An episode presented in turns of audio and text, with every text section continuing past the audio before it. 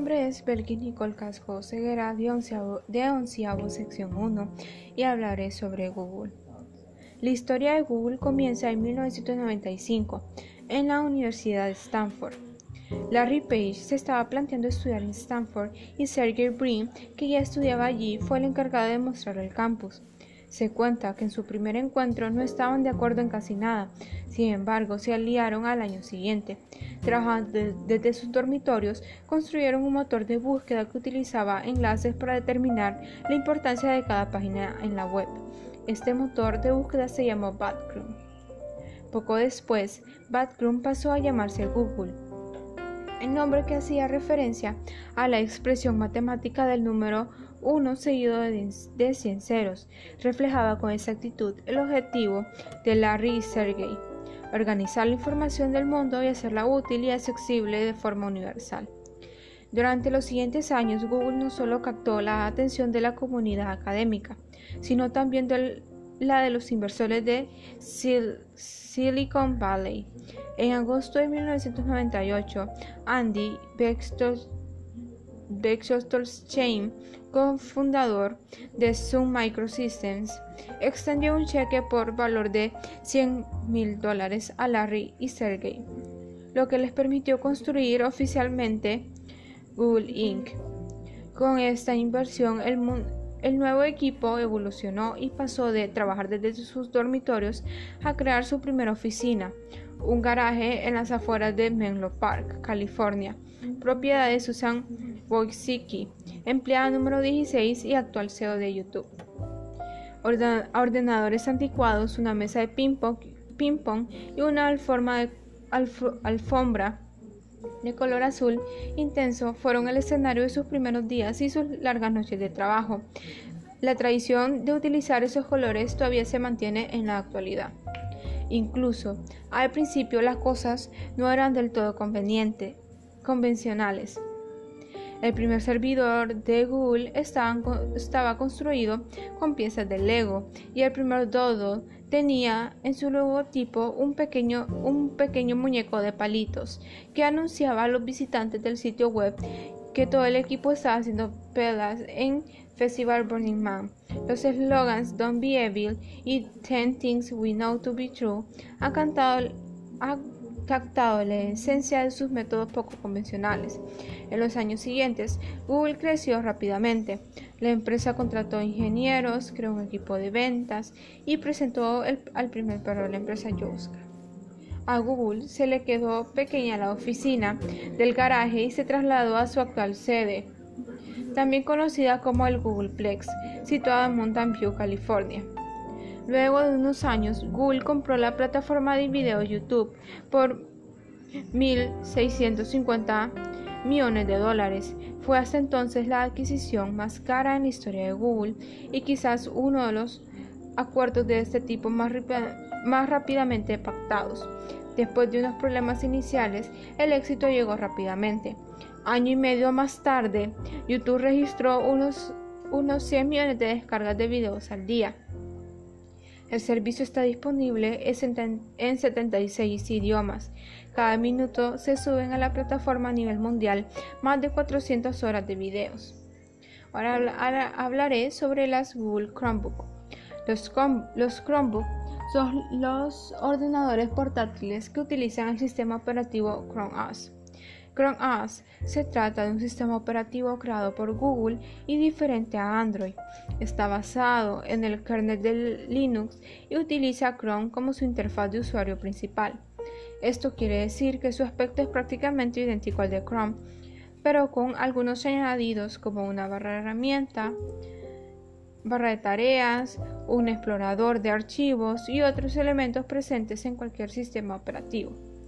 El primer prototipo oficial fue anunciado a finales de 2010 y a partir de 2010 y a partir de 2011 empezaron a llegar los primeros dispositivos comerciales, hasta que la propia Google lanzó su primer dispositivo llamado Chromebook Pixel en febrero de 2013.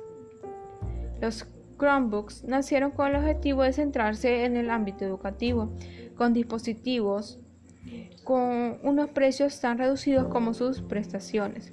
Como he dicho antes, la idea sigue siendo que los Chromebooks sean la alternativa para, que, para quienes usen el portátil sobre todo para navegar y para la educación. Y prefieren un equipo económico con el que navega rápido con el que se puede navegar rápido, a gastarse el doble en, en portátiles más capaces, pero cuyas funciones apenas van a utilizar.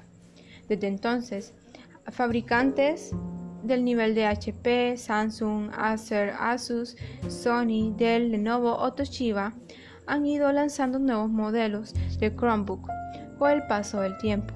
También han lanzado otro tipo de dispositivos llamados Chromebooks, que son ordenadores en formato de mini, en mini PC, pero bastante minoritarios.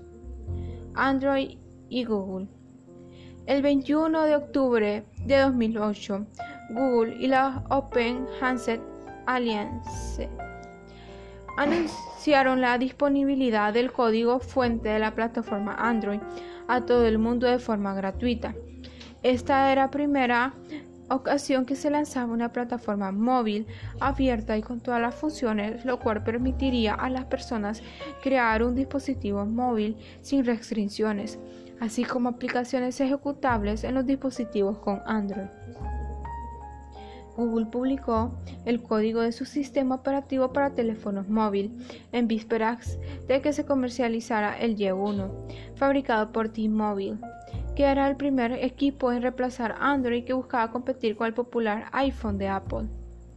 Cabe señalar que tanto el nombre Android, Android en español, como Nexus One, el smartphone de Google lanzado en 2010, hacen alusión a la novela de Philip K. Dick, Sueñan los androides con ovejas eléctricas, que luego se adaptó al cine bajo el nombre de Blade Runner.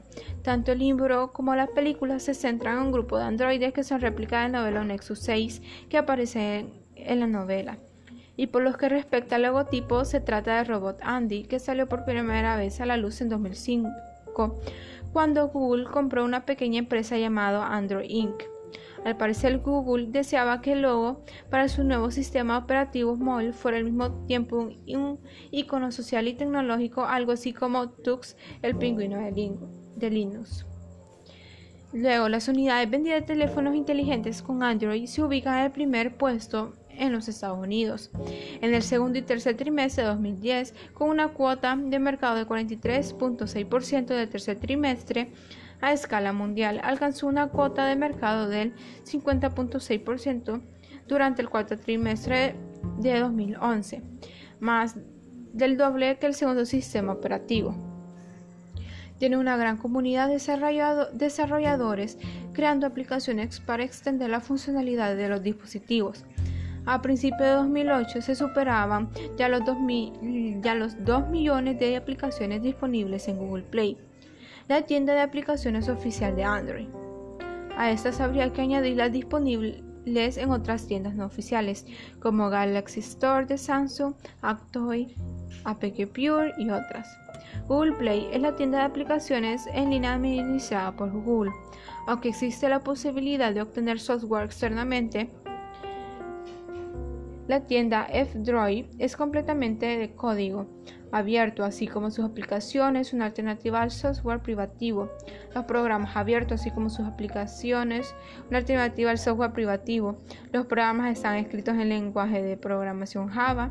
No obstante, no es un sistema operativo libre de malware, aunque la mayoría de ellos es descargado de sitios de terceros.